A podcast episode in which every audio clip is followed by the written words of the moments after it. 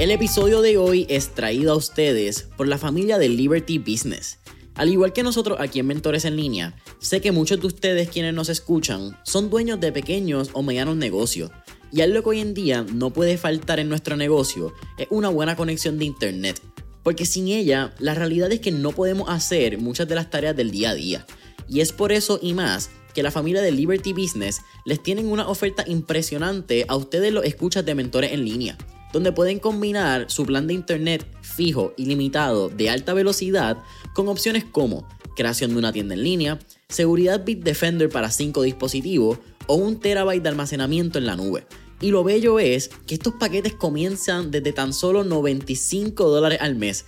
Así que para más información sobre esta oferta y los servicios que ofrece Liberty Business, puedes llamar hoy al 787-963-1000 o visítalo en la web en libertybusinesspr.com.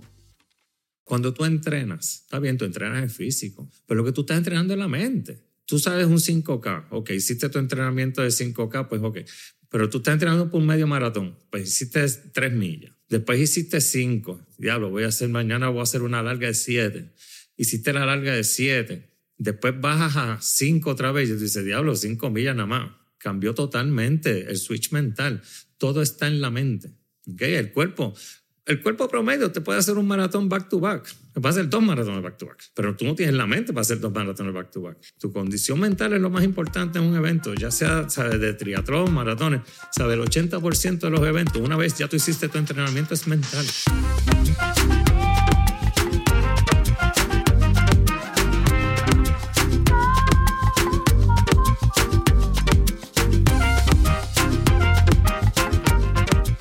Es la que hay familia? Mi nombre es Jason Ramos y bienvenidos a Mentores en línea, un podcast donde hablamos con los empresarios e influencers responsables de las marcas más destacadas, para que así conozcas quiénes son tus mentores en línea. Y en el episodio de hoy me acompaña Tony Lugo, quien es la voz oficial de Iron Man en Latinoamérica. Tony, ¿qué está pasando? Un absoluto placer, hermano. Saludos, Jason. Buenas tardes y buenas tardes a toda la gente que te sigue. Eh, gracias por la invitación. Súper honrado de estar aquí. Gracias a ti por aceptarla. Estuvimos ahí hablando un buen rato en el pre-podcast session, como yo le llamo. Y eh, vamos, vamos a empezar. No solamente eres la voz oficial de Ironman en Latinoamérica. Eh, tú dices que no eres atleta. Yo pienso que eres atleta. Son 14 Ironman que has completado. Tienes 7 maratones ya de los majors, incluyendo Chicago, eh, Los Ángeles, Nueva, Nueva, York, Nueva York Boston, Y te queda entonces Londres y te queda Tokio. So decir que no eres atleta está bien difícil. Eh, un poquito nada más. Lo que sucede, Jason, eh, atleta es persona que yo diría que se gana la vida con el deporte. Okay. Para mí el deporte es más un estilo de vida que ganarme la vida con esto. Eh, yo empecé a hacer deporte desde bien chiquito en, Lares. Pues en Lares no se jugaba nada más que voleibol. y pues mis papás pues siempre nos, nos, envolvieron en deporte, en voleibol, un poquito de tenis, mi hermano jugó un poquito de pelota. Eh, en casa somos tres, mi hermana, mi hermano y yo, yo soy el menor. Y sí, pues el, el, deporte siempre ha estado eh, frente a nosotros. Lo que sí es que, pues la vida, la vida te da, te da vida y uno sube y baja y uno, muchas veces uno sube y baja de peso. Eh, y yo en un momento dado, pues subí bastante de peso yo llegué a estar en, en 40 y pico de cintura, 42, 44 de cintura, sobre 250 libras. Y ahí es donde un momento dado, donde tú dices, pues espérate, tú sabes, tenemos que hacer algo. Eh, y la primera vez que yo pues, me interesé en el correr como tal fue cuando yo vi el maratón de Nueva York. Eh, esto te puedo decir que fue en el año 93 o 94. Y yo vi una señora que termina el maratón en televisión, yo veo a la señora termina el maratón al otro día. La señora termina el maratón en muletas porque esta señora tenía esclerosis múltiple. Cuando yo veo eso, que esta señora termina ese maratón, ahí donde digo, pues caramba, pero si esta señora termina eso, yo debo, yo debo de poder terminar algo así. Y en aquella época, pues yo entré a una página este, con la conexión DOS, por supuesto, si se acuerdan de los soniditos cuando conectaba. Sí, yo no lo viví, pero sé de qué habla. Y, y entonces, y yo me, yo me inscribí en Nueva York me pude inscribir así porque sí, ¿sabes? Y costaba, qué sé yo, 50, 75 dólares, algo así. Y así fue como yo empecé con la faceta de disque corredor y entrené para el maratón de Nueva York. Hice un, un 5K ahí en, en, un pueblito de New Jersey, se llama Spring Lake 5, que fue mi primer evento. Ese, ese día, pues imagínate, yo me, ya yo tenía como cinco barras de esas energéticas. Yo no sabía lo que estaba haciendo. Tenía como cinco barras energéticas con 5K. Este, me, había, me había comido como cinco platos de pasta porque el carbo loading, tú sabes, había que llenarse de pasta. eh, cosas que uno pues escucha y, y poco a poco pues uno aprende. Así que eh, esas fueron mis primeras experiencias como corredor. De ahí entonces hice 94, 95 y 90, ¿cómo fue? 95, 96, 97. Fueron los años que yo hice en Nueva York. De ahí entonces hago Boston, hago dos Boston, hago Chicago. Eh, y pues ahí veo entonces por televisión lo del Ironman en el 97. Eh, un programa que hacían en una cadena de Estados Unidos. En diciembre lo pasan y yo veo, esta, yo veo este programa de Ironman y digo, espérate, esto está bueno, me gustó, una historia que sucedió en el programa. Y eso fue lo que me interesa a mí para yo entonces hacer el movimiento de, mira, yo he hecho siete maratones. A ver, lo que tengo que hacer es comprar una bicicleta y quizás pues aprender a nadar, porque digo, yo, yo sé nadar, yo no me ahogo, pero uno no sabe nadar distancias. ¿Ya tú eras surfer en ese momento? ¿Ya tú le medías la tabla? Ah, sí, pues yo, yo empecé, sí, yo surfeaba mucho en New Jersey, este, sí, a 30 grados. Y entonces, ¿qué pasa? Pues ahí entonces pues yo compré la bicicleta y me inscribí en el primer Ironman, que era el de Panama City, en el 99. Y me inscribí, yo no sabía nadar, pero me inscribí. Y hasta que me metí a la piscina los primeros 50 metros, que por poco me ahogo. Y yo tenía que hacer 4000. ¿Y eran en piscina? Este, no, ¿sabes? Cuando me tiré a entrenar. Ok. ¿Sabes? Yo, vuelvo y te digo, yo me inscribí porque yo sabía que corría maratones. Y fui y me compré una bicicleta, pero me faltaba la natación. Exacto. porque ya la pata estaba hecha, son las 26 millas, terminamos ese lado, esto está hecho, lo sabemos. La bici, pues te, te monta y pedalea. Pero tengo que aprender a nadar. ¿Sabes? Que esa fue la parte más dura. Porque si tú no eres nadador de chiquito, pues es un poquito complicado este, para tú pues, hacer este tipo de, de, ¿verdad? de transición a, a, nadar distancia. Y ya yo me había inscrito. Ya, no había manera que yo iba para atrás. Era, tenía que aprender a nadar y vamos a aprender a nadar. Y sí, aprendí.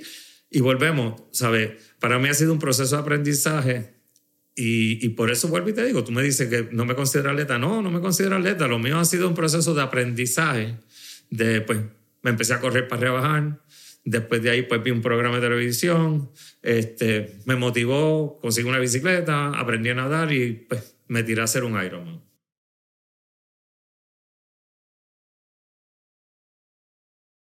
De ahí estamos. Me parece bien interesante porque hablábamos del proceso antes en el pre-podcast session y dice ahora que no eres atleta, pero parece bien interesante que entonces también ha sido un proceso de aprendizaje y creo que también estás enamorado en el proceso. Como que nunca tuviste una meta puntual, simplemente te enamoraste de cada día hacer algo un poquito mejor que te lleve a ser una mejor versión de ti.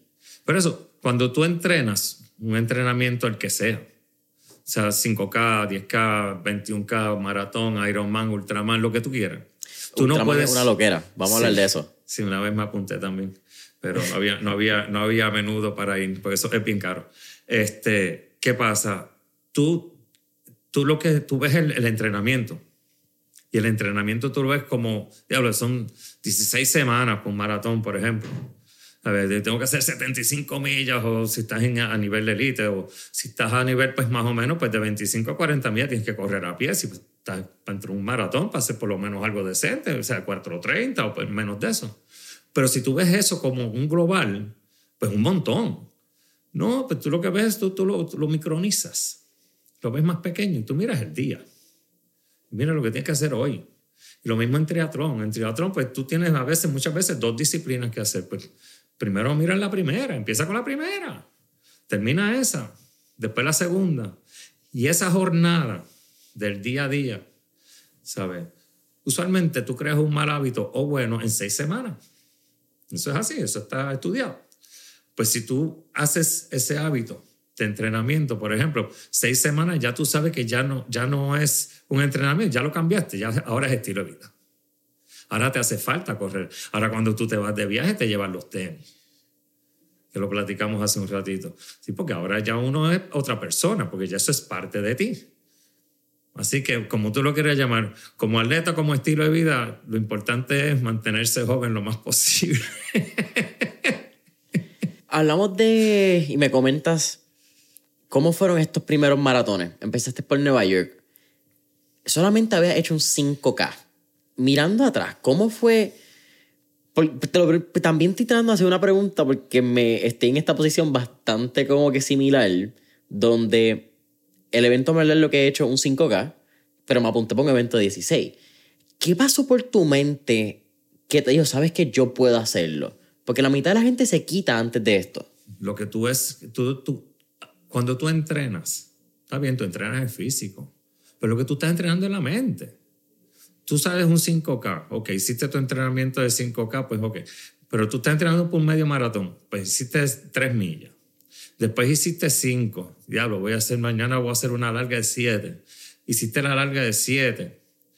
Después bajas a 5 otra vez y dices, diablo, 5 millas nada más cambió totalmente el switch mental. Todo está en la mente. ¿okay? El cuerpo, el cuerpo promedio te puede hacer un maratón back to back. Te puede hacer dos maratones back to back. ¿Sabes? Pero tú no tienes la mente para hacer dos maratones back to back. Pero tú tienes que mentalizar, tú sabes. Tu condición mental es lo más importante en un evento, ya sea ¿sabes? de triatlón, maratones. ¿sabes? El 80% de los eventos, una vez ya tú hiciste tu entrenamiento, es mental. ¿ok? Así que pues una vez tú hiciste 7 millas, después subiste a 9 y bajaste a 6. Diablo, pero hace dos meses tú lo que habías hecho era un 5K. Sin 3.1 millas, ya estás haciendo 6 y, te quejas porque vas a correr 5, vas a ensuciar la ropa para 5 millas. ¿Entiendes lo que te digo? O sea, todo es, todo es mental. No hay mucha cosa más que eso. Háblame entonces del primer maratón que en Panama City, el 99. El Ironman. Mi primer Ironman tu primera. Eh, ¿Habías hecho ya un trialo antes? Mm, bueno, yo vengo de los maratones, como tú bien sabes. Eh, después que veo el programa de televisión, entonces eh, me inscribo en el, en el, inaugural de Panama City del 99. A este momento yo no he hecho un triatlón. Nada, yo no, o sea, volvemos, me apunté, no tenía bicicleta. En ese proceso fue un año antes de, de la fecha que me apunto a la fecha que es el evento. Yo tenía como un año. Ahí es donde entonces yo compro la bicicleta, donde entonces me empiezo pues, a hacer los entrenamientos de natación. Este, pero eh, todo era a base de un... O sea, yo, yo arranqué de una revista, una página, una paginita que decía 13 semanas para un Ironman de 13 horas. Y eso para mí me supo súper chévere. Y eso está fantástico. 13 semanas para 13 horas. Y eso es lo que voy a hacer. Yo seguí ese plan el día a día. ¿Sabes? Y me fui sin ninguna expectativa, porque pues, ¿qué tú sabes? Tú no sabes lo que va a pasar. El día del evento tú no sabes lo que va a pasar. La gente se, se pone a preocuparse, ay, que si va a llover, que si no va a llover. Mire, gente, usted preocúpese por las cosas que usted pueda controlar. Pero pues, lo que tú no puedas controlar, no te preocupes. ¿Entiendes? Como yo le digo a mucha gente, tú, sabes, se preocupa por problemas. Mire, maestro, si usted ve una situación, yo no le llamo, pero usted ve una situación y esta situación tiene solución, usted no se tiene que preocupar.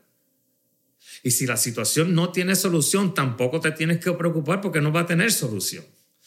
Entonces, no te preocupes, ocúpate. Si tiene solución, lo resuelve. Y si no tiene solución, pues mira, ¿qué tú vas a hacer? Si el día de competencia por la mañana llueve, ¿qué tú puedes hacer? Pues te moja. Controlar la mente. ¿Cómo Controlar la mente. ¿sabe? Por eso volvemos, es cuestión, ¿sabe? Todo es mental. ¿sabe? Todo, todo en esto del deporte y del Ironman y de todo, todo eso es una cuestión mental. ¿Cómo fue ese primer Ironman? Esa, esa primera vez que tú... Son 14 ya. Eh, tienes que estar curado del espanto, me imagino. Pero llegar esa primera vez a decir, anda para el carajo, ahora empiezan 13 horas de competencia. Yo pensaba si eran 13 horas hubiese sido feliz. Yo no sabía cuánto iba a ser. ¿Sabes? Honestamente, yo. ¿Qué pasa? Yo llego a un Ironman en el 99 con mucha ignorancia. Volvemos, el entrenamiento yo lo hice de una página de una revista. Cuando yo llegué al Ironman, yo llegué a un Ironman en Panama City que yo no sabía que había usar wetsuit. Pues, pues yo llegué sin wetsuit. Cuando yo llego allí, yo voy en la, en la, en la playa, está todo el mundo vestido de negro y yo, anda, espérate, yo creo que yo, yo vine bien tropical aquí. Pues yo me tuve que comprar un wetsuit el día antes. Yo nunca había nadado con un wetsuit. Este, para nivel, los niveles de ignorancia. Eh, pues nada, pues ¿sabes? yo había hecho la natación, había pues, yo creo que había entrenado bien, pues yo me paro al frente. En aquella época, en el 99, tú salías todo el mundo a la vez. Éramos sobre 2.500 atletas saliendo a la vez. Y el nene de Doña Silvia se paró al frente. Y recuérdate que el nene de Doña Silvia aprendió a nadar hace un año antes. Los que estaban al frente llevan nadando desde que tienen cinco años, ¿ves? Y son nadadores de colegio y de universidades. Y cuando yo me meto al agua, Jason, esa gente empezaba a darme cantazo. Porque eso es así. Era como una, una, una lavadora en el spin cycle aquello allí. Y yo empiezo a coger cantazos y da, pum, y pam. Y yo digo, espérate, espérate, esto no fue lo que yo me apunté. Yo no sabía que esto era un deporte de contacto mi hermano, yo miro para atrás y yo digo, yo no, yo, o sea, yo, yo, me tengo que salir de aquí. 200 metros. Yo había nadado 200 metros, había llegado a la segunda boya, había cogido, agarrado can, tanto cantazo y yo dije, yo me voy, yo, ¿sabes? yo no tengo que estar aquí. Miro para atrás y era tanta la gente que venía de allá para acá que era más fácil seguir derecho que virar. Si no es por eso, yo no termino. Entonces, Yo estoy en la playa antes de que sonara el disparo y había un bote bien lejos, pero bien lejos. Y yo le pregunto a uno, de, oye, ese bote allá, ¿están pescando? Y dice, no, ese es el viraje de ustedes. Y yo anda para el sirete, que yo tengo que llegar allá. Y así es. Y, y pues, y, como te digo, yo me tiré al agua y por poco viro. Pero si no es porque venían como dos mil gente detrás de mí dando cantazos y pues mejor me voy para allá. Viramos, salí del agua, me monto en la bicicleta antes de la milla 10 ya yo había pinchado. Pues, pues, pues, uno pincha, arreglo, lleno. Cuando voy a llenar, yo tenía una pompa de, de cuadro, la que tú pones en el, en el, que la pinchas al tubo de la bicicleta. No es nada de CO2 ni nada de esa cosa. Para los que no sabemos nada. A eso voy. ¿Qué es CO2? ¿Qué es pinche? A eso voy. Cuando tú pinchas una goma, que se te vacía la goma. Ok. Yo salgo en la bicicleta, se me vacía la goma y la arreglo con la pompita que yo tenía de mano. ¿Qué pasa? La arreglo, la monto, arranco tablet y vuelvo y pincho. En este momento, la pompita de que yo tenía de mano para llenar la goma, por donde tú pones el pistilito del tubo para que llenar, pues se había pelado mucho y no cerraba, no, engranaba. Pues filtraba el aire. Pues yo me paro con una rueda aquí, la pompa que separa a alguien. No sé quién es sacó algo del bolsillo, llena la goma, yo no sé qué es esto y se fue. Cuando yo me vi, ¿qué pasó aquí? Tipo, me arregló la goma y era que pues, usan cartuchos de CO2 para llenarlo. Para, si, tú tienes, si tú te vacías una goma, pues los ciclistas compran CO2, cartuchitos de CO2 que con un aditamento un especial, pues ellos, tú puedes llenar la rueda de la, de la bicicleta con eso. No tienes que estar dándole sabes, como yo estaba. Ignorancia, atrevida. Yo no sabía ni lo que era un cartucho de, CO, de CO2 para llenar la goma de la bicicleta. Y yo estoy metido en un Ironman. Exacto. Y de ahí, pues, terminó la bici y ya, pues, yo digo, estoy en lo mío. Vamos a correr. Vamos para el maratón. Eso, acuérdate, yo, ya yo había hecho siete, esto, es lo mío. Esto está curado ya, esto se acabó. Empecé a correr y yo no sabía que yo iba a caminar tanto, porque así pasa. Pero nada, eh, historia de hace un montón de años atrás, en el 99, y como tú dices, las mariposas de ese 99 todavía las sigo sintiendo hasta el mes pasado que tú hice el número 14. Mirando atrás, y viendo también, considerando que te acabas de decir que la ignorancia fue lo que te llevó a ese evento y también a terminarlo durante el proceso por los varios, las situaciones, no los problemas como tú dijiste que tuviste a lo largo del camino. ¿Cuál fue la lección más grande que te enseñó ese evento? Ah, no, tú no paras. Tú lo que tú sabes, tú te metiste en esto, tú completas la meta del día. Punto. Lo que tú te metes, tú completas la meta del día. Sea de trabajo, sea de relaciones, sea de lo que sea. Especialmente en, en, en actividades deportivas. Y pues uno, uno no es profesional. Los profesionales tienen que acabar la meta del día porque si no, no cobran. ¿Entiendes? Especialmente en, en deporte. Nosotros lo hacemos por amor al arte, nosotros lo hacemos por estilo de vida. Pero a la misma vez, o sea, usted se compromete, te acaba la meta del día. Y eso era lo que yo pensaba. Yo tengo que acabar la meta del día. Yo empecé esto y yo tengo que acabarlo. Además que mi papá, mi mamá, estaba todo el mundo allí, tú sabes, un bochorno compartido, tú sabes, no, estaba, no era para eso. Pero sí, es, acabar la meta del día. ¿Qué te mantuvo y qué te mantiene el día de hoy? Porque estábamos hablando que hay una meta que es 2023, el Mundial. Ese año no fue el más fácil, claramente. Yo no creo que un Ironman siempre sea, como que nunca es fácil, punto. Pero una vez terminaste ese primer Ironman en el 99, ¿qué, qué, qué chip tenías en la cabeza que te dijo, yo voy a volver a hacer esta pendeja? En el 99 yo acabé ese evento y yo te puedo decir que me apunté otra vez en el 2000 porque yo pensé que eso había sido, como uno dice, una chamba, un chivo de que yo acabé eso. Acuérdate, yo, volvemos, yo no sé nada de trialo. Este fue básicamente mi tercer trialo cuando yo hice, yo hice uno en Arroyo, hice que era distancia, qué sé yo, sprint, y que eh, distancia sprint para los que no conocen, 750 metros de natación, eh, 20 kilómetros de bici y 5 kilómetros a pie. Eh, luego hago uno distancia olímpica, que es el doble de eso, 1540 y 10. Y el tercer mío fue un Ironman. ¿Entiendes? A ver, yo no sabía ni lo que había que hacer en una transición.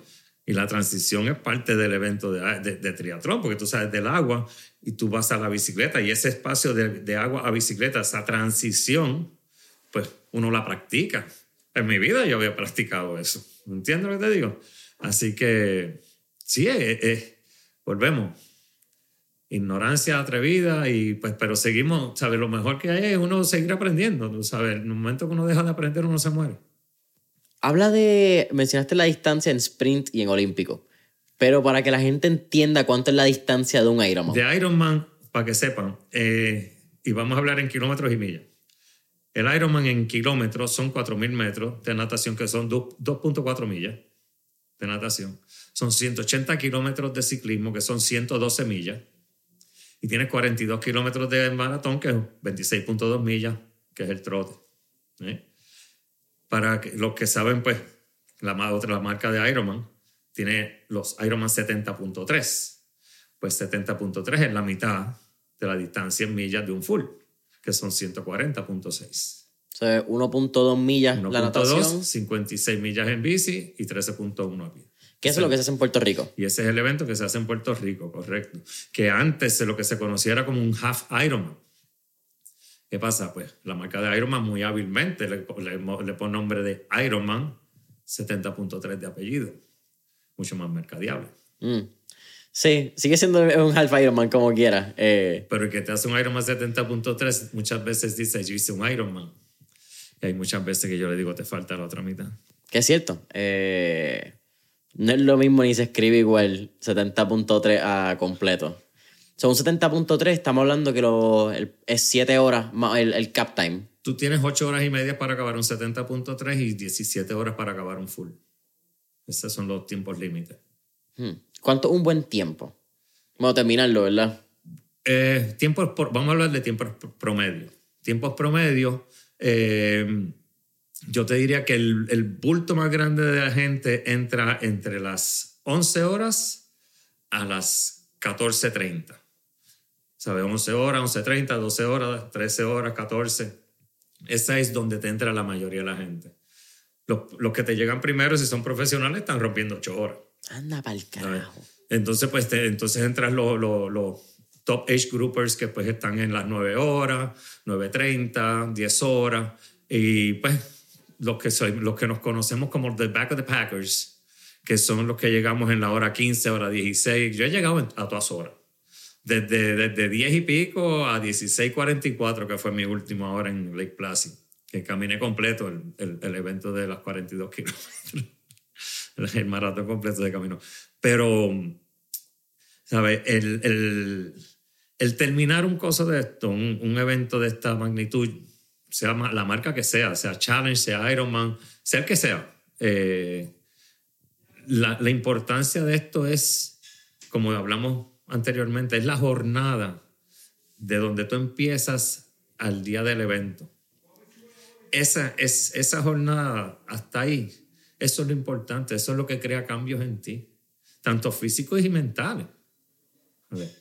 Y, tú aplicar eso que tú aprendes en esa jornada de entrenamiento al día de carrera, porque el día de carrera, ¿sabes? Es un día. Ya tú llegaste ahí. Tú tienes que estar feliz de estar en, en, la línea de salida. Si hiciste, como te dije, si hiciste la asignación, no tienes que preocuparte por el, por, por el resultado del evento. ver Y mucho menos te vas a preocupar por las cosas que tú no puedes controlar. ¿Sabes? Tú hiciste tu práctica de natación, de ciclismo, de lo que sea, tú terminas tu evento. Y la satisfacción es eso, tú sabes que tú lograste no terminar ese evento, tú lograste terminar el entrenamiento completo que te llevó al día del evento, sin lesiones. ¿Te fijas? Esa es la parte interesante de tu, de tu ponerte la meta del día. Y la meta del día pues te puede durar, ¿sabes? Puede llegar en seis meses, un año. Yo tengo una meta del día que llevo en ella pensando desde 1999 y llegar al Ironman de Kona, que es donde se celebra el Mundial de Kona. Y si Dios quiere, pues se me da en el 2023. Pero llevo con la meta del día desde 1999 tratando de llegar a la meta del día. Y esa jornada, que ya va por veintipico de años, pues me ha enseñado mucho. ¿Te fijas? ¿Esa siempre fue la meta? Cuando yo empecé, yo te diría que sí, todo el mundo quiere ir a Kona, a donde se celebra el mundial. Todo el mundo quiere ir a Kona. Si, si tú eres triatleta y has hecho full, este, en algún momento tendría que haber pasado por la mente, yo quiero ir a Kona. ¿Para qué? Para Kona hay que cualificar y yo, estamos claros, yo conozco mis limitaciones, yo no sé lo suficientemente rápido, pues entonces hay otras vías de llegar a Kona. Claro. Y ahí es donde yo vengo, pues hay una, un programa que se llama el programa de Legacy. El programa de Legacy establece que si tú haces dos eventos marca Ironman, tú te dan la oportunidad de tú entrar a una lotería para que te den un número para ir a Kona. Pues estamos en ese proceso, ya hice los dos eventos Ironman míos yo validé con un número 13 que fue ahora en Lake Placid. Pues ahora yo espero que llegue un correo electrónico y me diciéndome que tengo cupo para el 2023. Y si es así, entonces vamos, tú, tú vas para allá. Yo me activo ahí la cona, claro que sí. Tú vas para allá conmigo a completar la meta del día. Háblame si, si yo soy un joven y yo creo que tú llevas... Hay que entender algo, tú eres de los pioneros en, en, en en Puerto Rico. Eres muy probable, si no uno de los primeros puertorriqueños en completar un Ironman completo. ¿Eres el puertorriqueño con más Ironman completado? No te sabría decir, porque cuando yo empecé habíamos bien poquito. Habíamos cinco personas, si acaso, que habían hecho Ironman antes. Este, estaba Alex, no me acuerdo el apellido, estaba Alex, los hermanos Oulán. Eh, habían varias, varias personas habían hecho Ironman. Eh, vamos a decir que yo soy el primer mortal que hace Ironman, porque ¿qué pasa? El triatlón aquí en Puerto Rico se hacía triatlón y había un equipo de triatlón que lo dirigía Carlos Lomba. Carlos Lomba yo te diría que es la persona que más eh, experiencia y tiempo lleva en el triatlón en Puerto Rico. Y, más competitivo y yo te diría que el mejor triatleta que ha dado esta isla de tiempo, o sea, pues fue un campón por muchos años y sigue haciendo triatlón. Este, pero era un grupo bien pequeño, ¿okay? era un grupo bien selectivo. Y el deporte no se conocía mucho. un deporte básicamente desconocido. Cuando yo hago ese evento en el 99, pues es como que, ah, pero espérate, este no es del grupito de los de triatletas. Este es, este es cualquiera que hizo esto que no cualquiera hace. Eso fue lo que creó la diferencia. ¿Entiendes? Yo soy como quien dice el primer mortal que hace uno de estos eventos ¿sabes? Fuera del grupo de triatlón, que pues que eran los que hacían triatlón, que pues era Lomba, estaba este, eh, el papá de Davidito Vélez, este Babi, son gente que llevaban años haciendo esto y, y pues, excelentes atletas, pero nunca habían hecho un Ironman, ¿entiendes? Entonces viene este que no es del grupo acá, pues entonces hizo uno, ajá, entonces ahí es donde se crea la, la vara. Es como que sí se puede hacer. Exacto. Obviamente a través de los años se ha hecho bastante popular, no solamente la marca de Iron Man, que yo no sabía que fue fundada en el 78, lleva un montón de años, yo pensaba que era algo bastante reciente y en el tiempo y espacio creo que reciente es como 30, 40 años, pero lleva, cumple 50 pronto. Y cada vez se han hecho más prints, en Puerto Rico cada vez hay no solamente tríalos, también hay más dúalos, como que se están empezando a ver estas modalidades. Pero si yo soy un joven, en mi caso tengo 23 años, ponle una persona que de los 18 hasta los 30 y ha visto los trialos, ha visto como triatlón, que es como de... El trialo es realmente como una, un, anglicismo, ¿verdad? Del, de la palabra. Pero si hemos visto los, los triatlones y nos interesa entrar, pero no sabemos cómo. Quizás sea por recursos económicos, por tiempo. ¿Cómo tú le recomendarías a las personas empezar, por lo menos, intentar una disciplina o empezar a buscar cómo entrar a este mundo de los Ironman y de los triatlones? Mira, primero que nada, este deporte es un deporte de personas más maduras, vamos a decirlo así, que la categoría de 18 a 24, te lo digo pues por razones de que soy pues, locutor de los eventos de Ironman, es de las categorías más pequeñas que nosotros tenemos. Porque esto es un deporte que tiene tres disciplinas, necesitas tiempo de entrenar y la juventud pues no está en esa. Tú sabes, yo cuando tenía 18 años, yo no, yo no corría bicicleta, yo no me corría a pie. Tú sabes, mucho hacía que caminaba al baño, ¿entiendes? Lo mío era irme a pariciar y me para pa, donde sea, a, beber jón en el campo, ¿entiendes? O bueno, para la playa. Pero fíjate, uno no está pensando en hacer deporte, pero sí, ¿qué pasa? Ha habido un movimiento de muchachos jóvenes como tú, 23 años interesados en correr, Mira, si, si tú tienes, por ejemplo, tú empezaste porque pues, a veces pues, uno pierde la línea. Tú sabes, el pantalón 34 ya no te sirve y el 36 te queda apretado respirando para adentro. ¿Entiendes? Pues entonces tengo que hacer algo. Pues mucha gente empieza a correr. Fantástico, eso es de lo mejor que puedes hacer. Porque si empiezas a correr bicicleta, pues tienes que gastar en bicicleta. Pues entonces ya entras en un gasto más grande. Triatlón es un deporte caro pues no solamente tú tienes que comprar los tenis de correr, que ya no valen a 30 pesos como costaban antes. Estás hablando de 200 dólares, un buen tenis de correr. Este, pues ya empezaste a correr, entonces te tienes que comprar la ropita. Pues la ropita no puedes ir con ropita de esa por ahí, de, de pantalón de jugar baloncesto. Tienes que poner pantalones que, que, no te pelen, ¿entiendes? Que la camisa pues se seque mientras corre para que no acumule sudor. No puedes andar con una camisa de algodón, ¿entiendes? Pues entonces entra en una serie de gastos. Y pues, vamos a decirlo así, tú sabes, los jóvenes, pues hay muchos jóvenes que no tienen los recursos para comprar una bicicleta de 3 o 4 mil dólares, ¿sabes? Completa el equipo de natación, más entonces tienes que comprar las cosas de correr, más entonces tú tienes mejor que te busques un entrenador, un coach, porque, ¿sabes? Así al garete con la paginita de 13 semanas para 13 horas muchas veces no le funciona a todo el mundo, ¿entiendes? Este, pero sí, lo que tienen que tomar es la decisión de que, o sea, de hacer algo, ya sea correr a pie, lo que sea, nadar, lo que sea pasar por Parque Central, pero mire, a ver, eso es bien fácil a los jóvenes, y esto es para los jóvenes. Váyanse a Viejo San Juan un día para Isel y suban la noche a ahí corriendo. A ver cuánto te asfixia.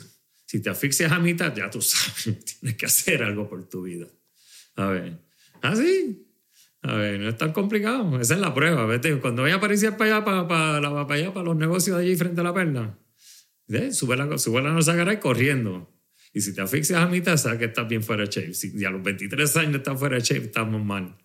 Sí, la Norzagara intimida nada más de verla y el que la ha corrido sabe. Uno respira profundo antes de llegar a esa curvita porque uno sabe lo que viene por ahí. sabe lo que viene por ahí. Que algo bien interesante y aquí tú, quizá tomando un poco tu mentalidad de Iron Man. Si hay algo que yo me he dado cuenta que a mí me gusta cuando corro son las cuestas. Y normalmente las cuestas, una conversación al revés. La gente mira las cuestas y es como que se mortifican. Es como que, diablo, puñeta, odio las cuestas, yo no quiero correr las cuestas. Y para mí, al revés, para mí es, yo voy a salir rápido de las cuestas. Y me he dado cuenta en los 5K que he podido correr que cuando hay un poco de inclinación es donde la gente se empieza a quitar mentalmente. Porque miran la cuesta. Si tú miras para el piso, se ve plano. Mira para el piso para que tú veas. Tú ves una cuesta y miras para arriba, tú vas a ver la cuesta. Ahora, tú miras para el piso, lo vas a ver plano. Es un juego mental. Por lo menos a mí me funciona. Sí, no, te lo digo. Y en el último evento que corrí, que fue el. ¿Cuándo fue? El 5K de Estefano, de Dorado. De Dorado. no es ni una cuesta, es una inclinación, lo que pasa es que es larga. Entonces, qué, qué sé yo, una inclinación de 2, 3 grados a. ¿Cuánto? A 500, 600 metros pasa un poco de factura. Y de momento, al mismo paso, yo veía a la gente moviéndose para el lado y moviéndose para el lado. Y cada persona era como un target, era como que, ok, se quitó uno, se quitó otro, se quitó otro. Y la gente baja el paso en las cuestas. Y para mí, al revés, para mí es bajar el paso. Para estar más tiempo en esta mierda. Vete para el carajo. A sube el paso y terminamos esta pendeja y se acabó, ¿me entiendes? Hay que salir de eso rápido. Sí, el trago amargo se tiene que salir rápido. Yo no te culpo. Yo no te culpo. Definitivamente yo no te culpo. Cuéntame, hace el 14 ahora, el, en que fue el Lake Placid, pero ¿hace cuánto realmente entras a ser la voz oficial de Iron Man en Latinoamérica?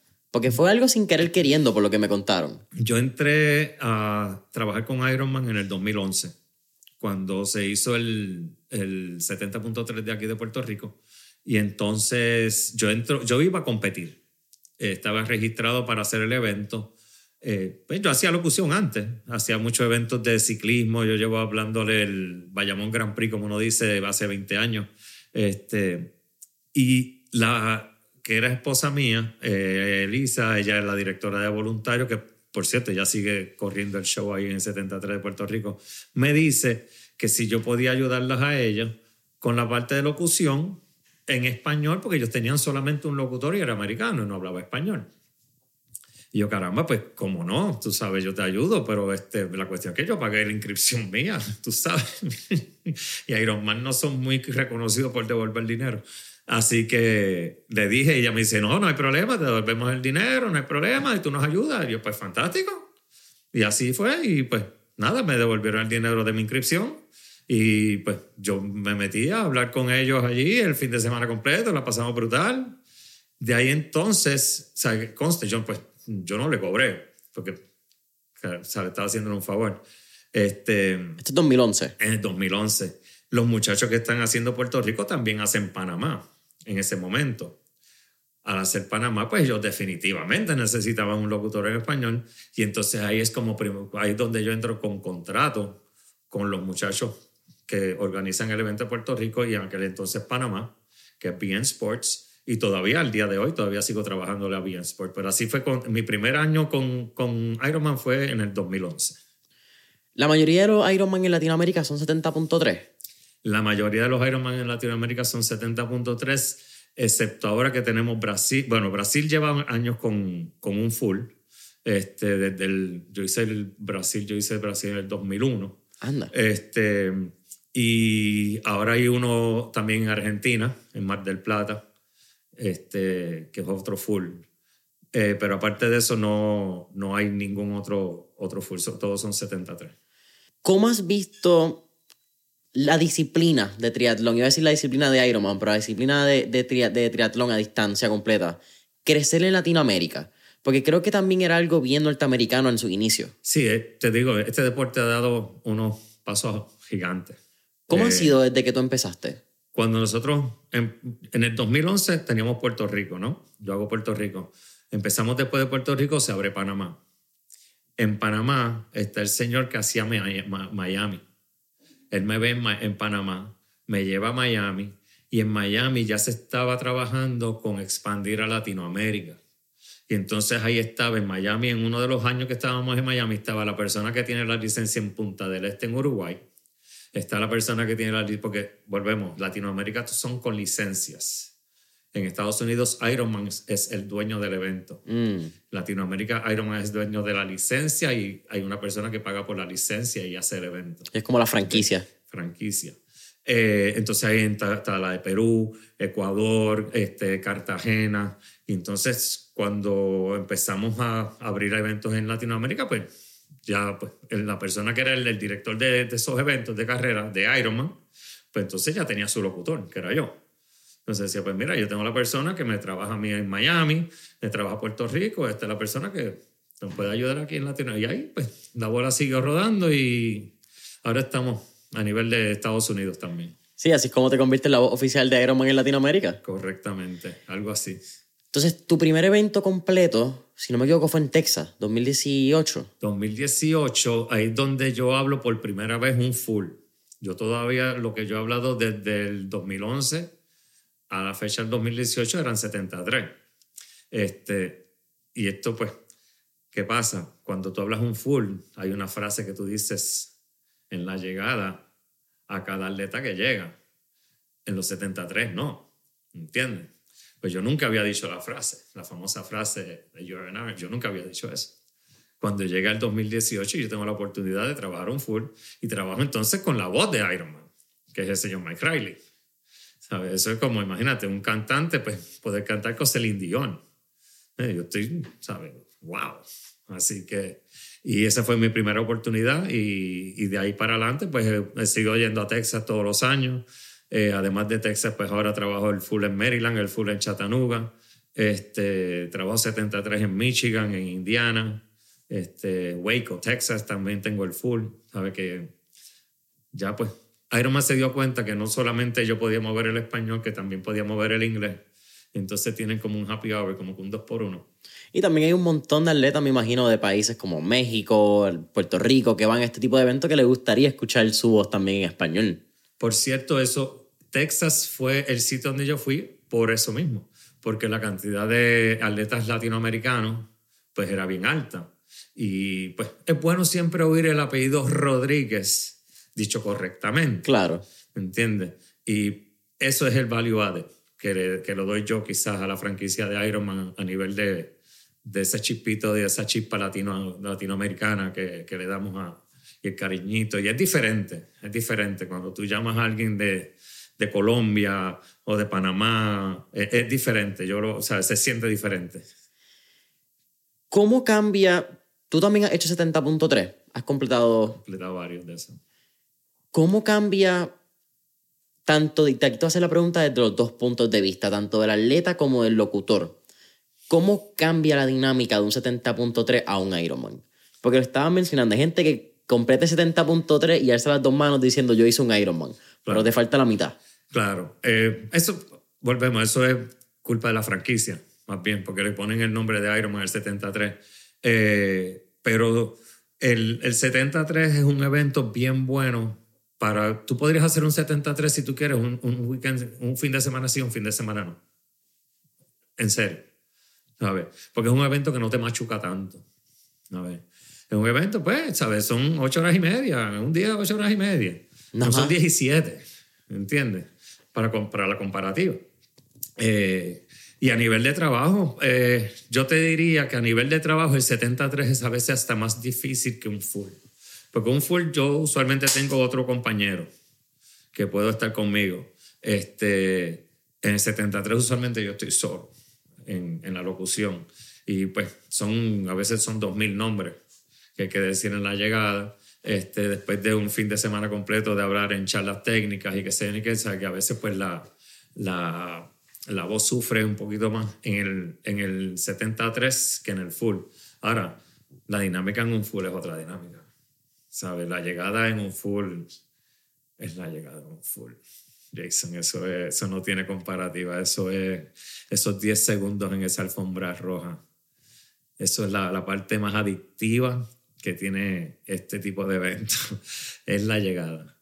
Y como te estaba diciendo, para mí como locutor, para yo estar, yo estar allí en la culminación de tu jornada de ya sea nueve meses, nueve años o veinte años, y yo estar allí y ser testigo de ese proceso y de tu llegada y yo decirte que tú eres lo que eres, un finisher ya sea del 73 o yo en Ironman porque terminaste tu full, eso, eso, eso da, eso me llena. ¿Crees que sería lo mismo si no fueses tú un Ironman a la misma vez? Tú sabes que eh, no sé si sería lo mismo para mí, pero yo sé que quizás la gente lo vería diferente. Eh, volvemos, yo vengo de hacer Ironman a locución. El, el, el, locutor más importante de nosotros, quien fue que creó la frase, nunca ha hecho un Ironman. Que es Mike. Que es Mike. Pero no tiene que hacer uno. Porque, ¿qué pasa? El, lo más importante que ha hecho Mike no es decir la frase, porque él, ¿sabes? yo hablo con él y me ha hecho el cuento. Él, cuando, cuando él hace, el, cuando él por primera vez habla en Hawái, él iba a ser Hawái, igual que yo iba a ser Puerto Rico a competir, él iba a ser Hawái a competir.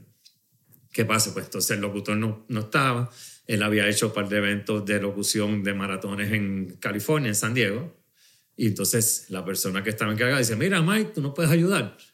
Ah, pues claro, hay un amigo que él tiene que pues ya había tratado a veces, otras veces y no había completado, y entonces Mike le dice, mira, no te preocupes que you will become an Ironman today. Tú sabes, le dijo eso en inglés, ¿no?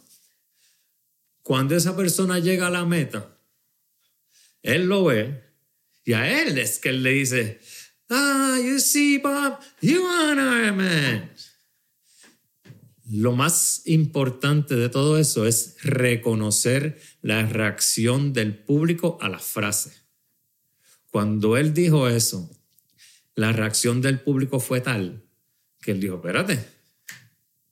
Y volvió y lo repitió a la próxima persona. Y volvió y lo repitió a la próxima persona. Aquello se quería caer. ¿Entiendes? Que la habilidad más grande que tiene Mike, no, no solamente que es el mejor locutor que tiene Iron Man, uno, un MC espectacular, porque sabe, es haber reconocido la reacción del público a la frase que él dijo. Y eso es lo que ha hecho Iron Man lo que es Iron Man hoy. Porque yo me acuerdo, cuando yo hice el primero mío, yo veía el programa ese que yo tenía grabado en videotape desde el 97. Y yo quería que me dijeran eso. Pero a mí no me importaba quién era que lo decía. Hoy día no, hoy día Mike Riley es Mike Riley, porque él es el, de la frase de Iron Man. ¿Entiendes? Que vuelvo y digo, o sea, reconocer la reacción de lo que él dijo y, y utilizar eso. Eso, eso, eso ha sido lo que ha traído, yo te diría que esto donde está. Me parece bien interesante porque esa frase es como, como lo que estábamos hablando ahorita, es como que ese sueño, el, es como, that's the daily target. Una vez tú entras, entras a un Ironman, yo creo que eso es lo que está en tu mente. Ese, mano, casi un mantra que tú debes tener durante tus días de entrenamiento, donde tú estás simplemente visualizando esa llegada esos 10 segundos que tú hablas de la, eh, del carpet, de la alfombra roja, donde te digan, you're an Ironman, como tú eres un Ironman. Se dice, y te digo, la frase, pues, yo siempre, español o inglés, ya sea donde esté, yo la digo en inglés. Este, porque así que se origina la frase. Nice. Este, eh, nunca la digo en español. Pero, ¿sabes? Volvemos. Eso, es, e, ese momento y, esto lo digo para todo el que quiera hacer esto por primera vez, de verdad. Y si lo haces en Waco, Texas, conmigo, pues mejor todavía, o en Chattanooga, American. Este, pero ese momento, ese momento es, ver Te llena de tal manera y tú tienes mil emociones, se te salen las lágrimas, a la vez que se te salen la sonrisa y los pedos también, tú sabes. Es una cosa, eh, ¿sabes? Esa alfombra roja es bien impresionante. Yo tengo una fotito que te puedo enseñar de la última llegada de, de Lake Placid, que fue la culminación de 16 horas 44 minutos, pero yo pensé que eso no iba a, ser, no iba a suceder, pero tenía que suceder porque yo tenía que completar la meta del día. Llegaste 20, ah. no, 16 minutos antes del cut-off. 16 minutos antes de mi cut-off, ajá. Sí. Después de un día completo, está 16 minutos de no completar la meta del día está duro. Y pasa, y le pasa a gente. Y eso es uno de, las peores, de los peores momentos para mí como locutor. Es cerrar la meta a la medianoche y saber que hay gente allá afuera. Tú sabes, yo sé que están allá afuera. Pero, a ver, ¿sabes? La hora, del, ¿sabes? La hora es la hora. ¿Entiendes? Y, y, y me, me, mata tener que cerrar una meta sabiendo que hay dos o tres personas que están por llegar. A veces los espero paguen la música y yo los espero y déjame una línea prendida de del micrófono y yo los llamo, pero, ¿sabes? Duro. Tener que sacar a alguien del agua. Esa sí que es mala, gracias a Dios no la tengo que hacer yo. Pero cuando tú sales del agua, tú tienes cierto tiempo para salir del agua. Y si, no, si sales un minuto o un segundo después del tiempo requerido, pues te dicen, pues hasta aquí llegó tu día. Sí, ese, ese, ese es duro también. Sí, pues estás empezando tu día. Sí, estás empezando. Sí, pero pues Ahí sí, ni siquiera tuviste el tiempo de mostrarte a ti mismo que podías hacer en la bicicleta o, en, o corriendo. debiste haber entrenado un poquito más duro en la natación. Sí, es que la natación yo creo que, eh, a menos que, como estaban diciendo, a menos que no hayas sido un nadador de college o que toda la vida entrenaste nadando, esa es la pata donde casi todo el mundo va a coger. Es donde más la gente le tiene más, vamos a decir, miedo. Este, pero es porque no tocan piso. Mm. Eso es todo. Ese, es una cuestión mental. Volvemos, porque no tocas piso.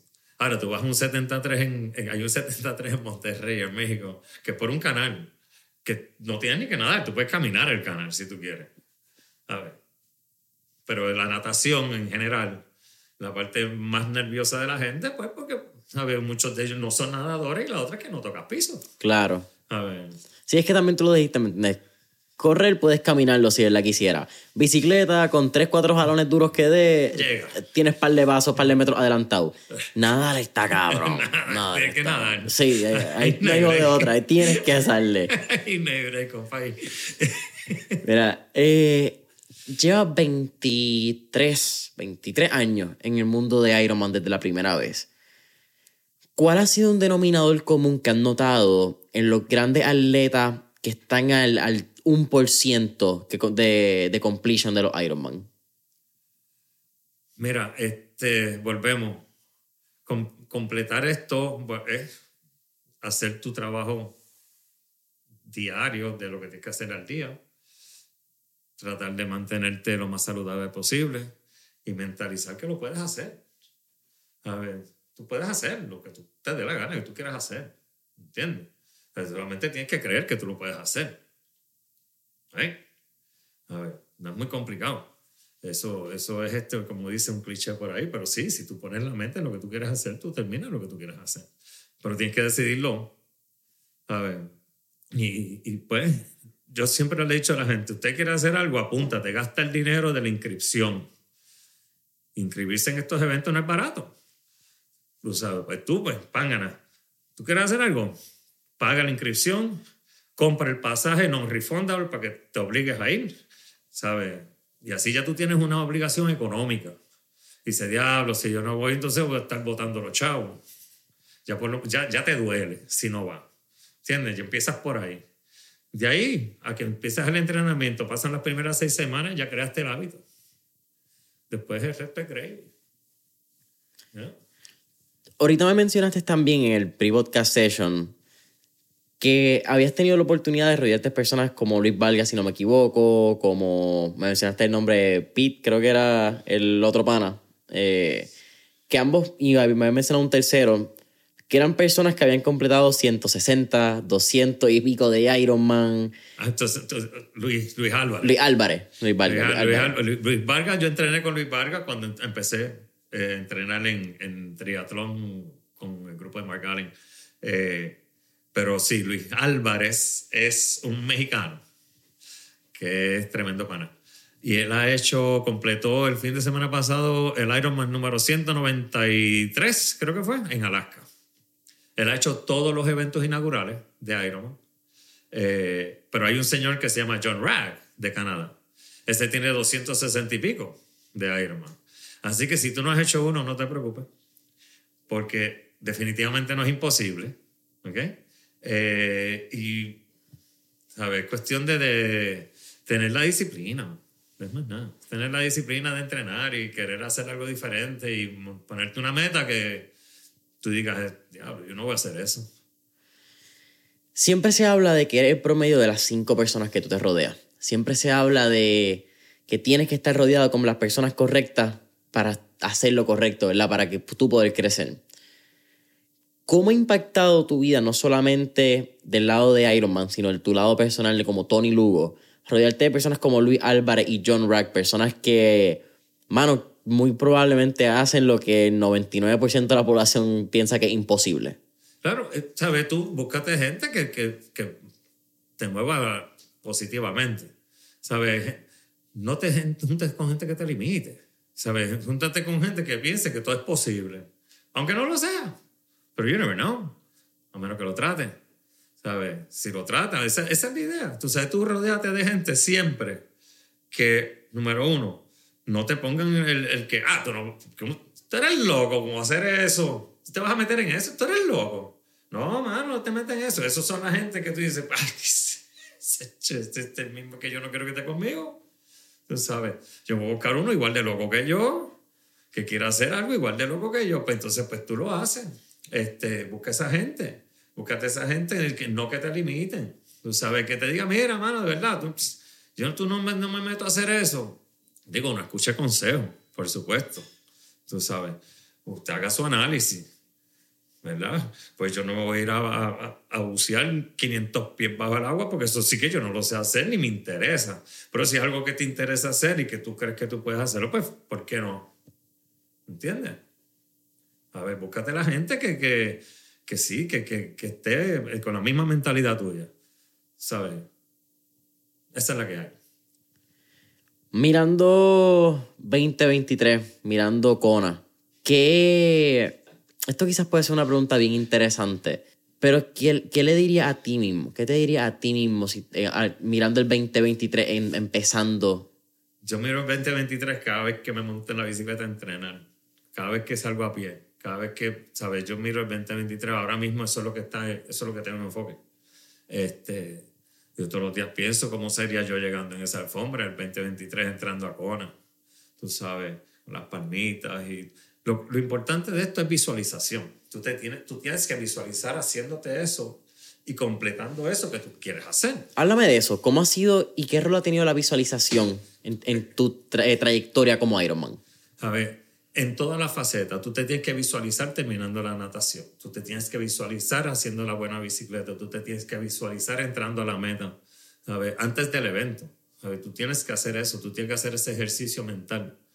Ver, la, la visualización muchas veces, muchas veces se recrea en la realidad, ¿sabes? Y lo haces como tú planeaste, ¿no? Tú, ¿sabes? Tú llegas a esa meta y, y, te visualizaste entrando con tal visera y con el zipper subido y bien arregladito y eso es lo que tú haces y, ¿sabes?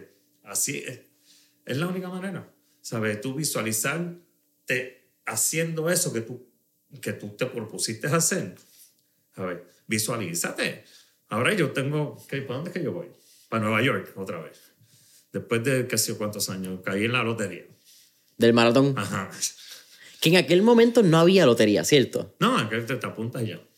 Este, ¿Cuándo es? Eh, eso es noviembre 6. Noviembre 6 de este año. Pues entonces yo me tengo que visualizar bien terminando esa meta, ¿no? Tengo que visualizarme por las cuestas esas de Central Park. O sea, cruzando los puentes. ¿Sabes? Tengo que visualizarme haciendo eso porque si no, no llego. ¿Entiendes? Está frito. Eso dice. Sí, sí, Nueva York puede ser un poquito complicado. Pero hablamos ahorita de algo, fíjate, también lo mencionamos y se me olvidó. Y es que tú dijiste que muchas veces las personas están esperando condiciones perfectas los días del evento.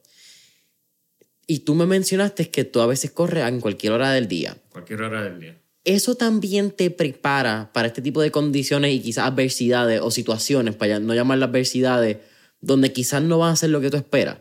Lo importante, mira, cuando tú, tú, te, tú te entrenas para lo que sea y tú pues esperas tener el día de carrera que tú, o sea, el día de carrera perfecto, o sea, una mañana soleada, setenta y pico de grados Fahrenheit, el agua como a 77, 76 por ahí la bicicleta plana y sin viento. Es más, un vientito de espalda, de ida y de regreso. Pues, pues si lo vamos a hacer perfecto, vamos a hacerlo perfecto. Que te empujen. Sí, de ida y de regreso. Y, este, y después la corrida va a ser semi bajando, no muy duro, pero semi bajando, tú sabes, con... Mira, eso no es real. Tú te, pues, tú te adoptas a, a, a, lo que venga del día. Si está lloviendo, pues te moja. Si hace viento, pues tápate. ¿Entiendes? Si hay cuesta, pues mira para abajo. ¿Entiendes? Este, pero tú lo que tienes que hacer es tú, lo único que tú puedes controlar es tu actitud. Tú no puedes controlar el tiempo, tú no puedes controlar la lluvia, tú no puedes controlar el viento. Lo único, tú no puedes controlar si se te vacía una goma en la bicicleta. Pues, eh, pues si leíste un, un, vidrio que tú no viste, se te, se te vació la goma. ¿Sabes? Tú no, no puedes controlar este tipo de cosas externas, pues mira, tú lo que puedes controlar es la actitud tuya con la que tú enfrentas esas cosas. ¿Entiendes? Pues, Lake Placid, un ejemplo. Yo salgo del agua me cambio, voy listo para la bicicleta, saco la bicicleta de rey y está pinchada, tiene una goma vacía. ¿Qué, ¿Qué, tú vas a hacer? ¿Ponerte a pelear? No, la cambia. Pues lo bueno que tenían los mecánicos es, pues mira, toma mecánico, arréglala. Se resolvió el problema, vámonos.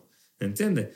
Pero con una sonrisa, porque si tú, sabes, si te pones con una actitud negativa, hasta ahí llega tu día.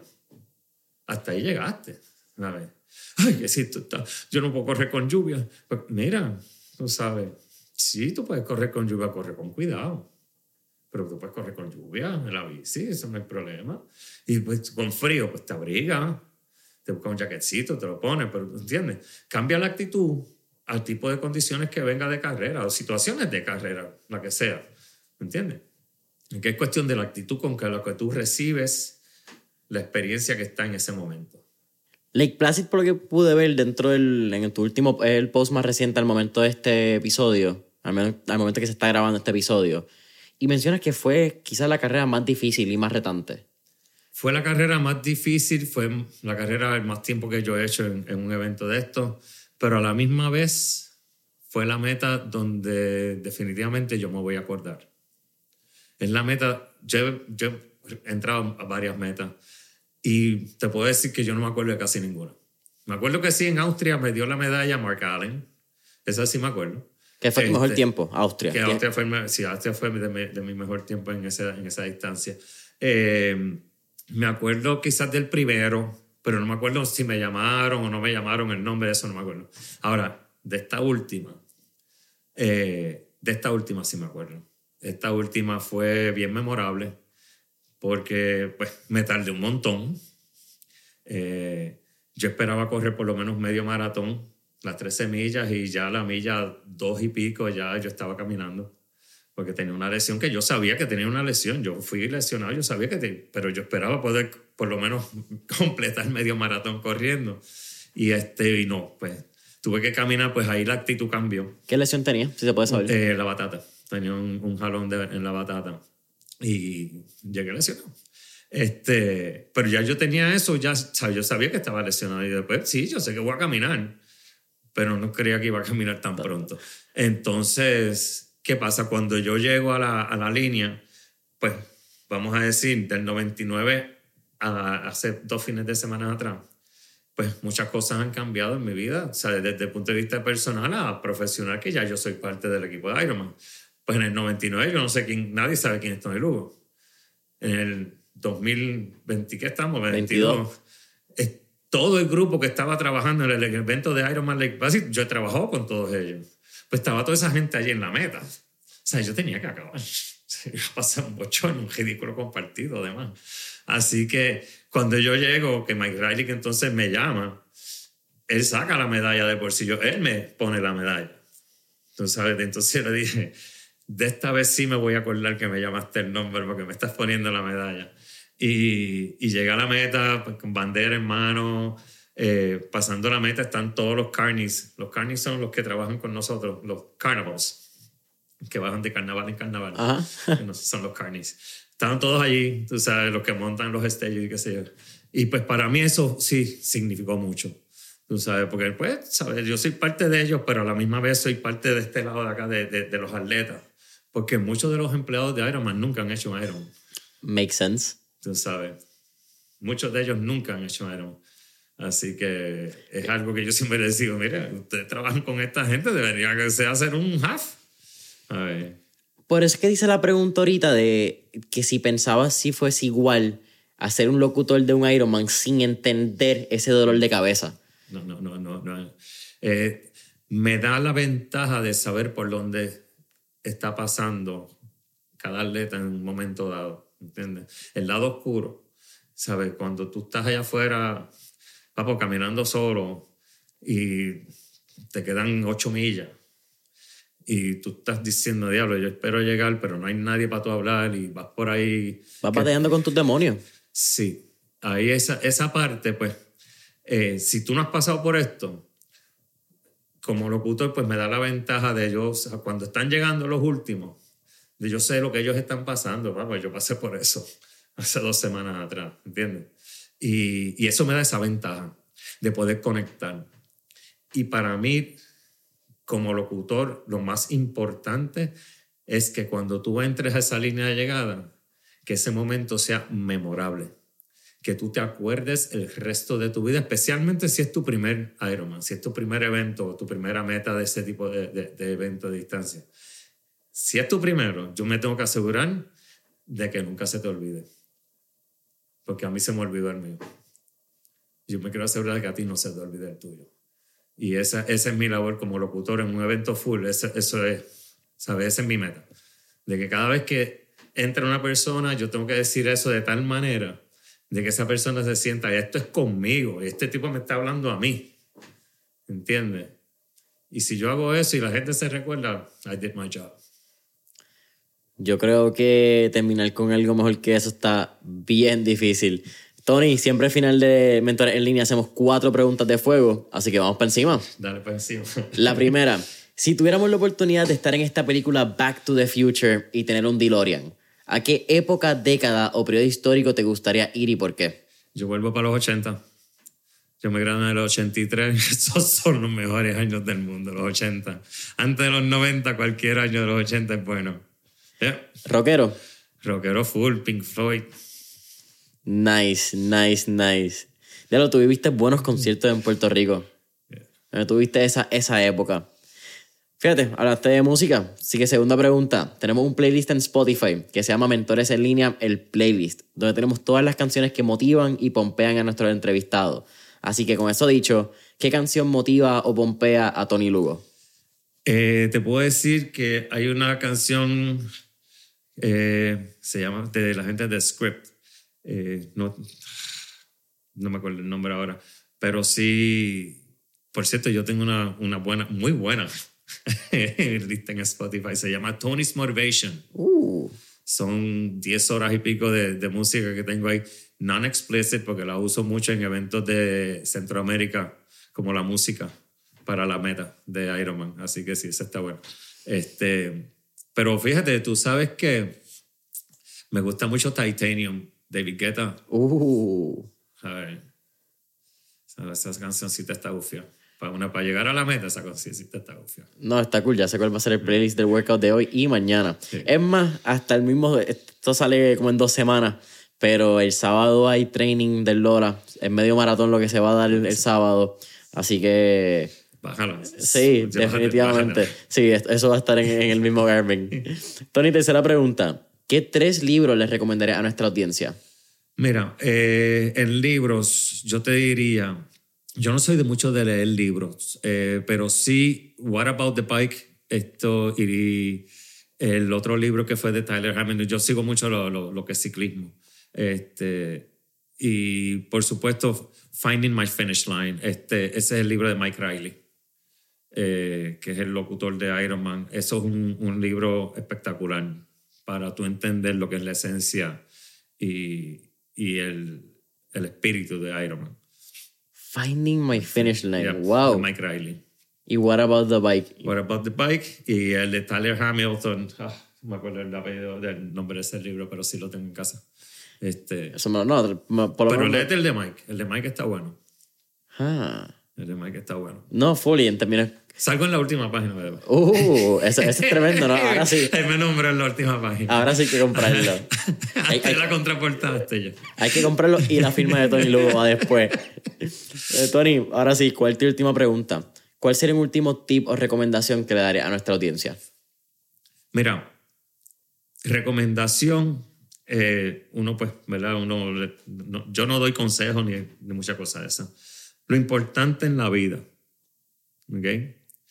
Esto hacer algo en la vida que tú lo harías de gratis, pero te pagan. Si tú logras conseguir en tu vida algo que tú lo harías de gratis, pero puedes ganarte tu vida haciendo eso que tú harías de gratis, estás bendecido.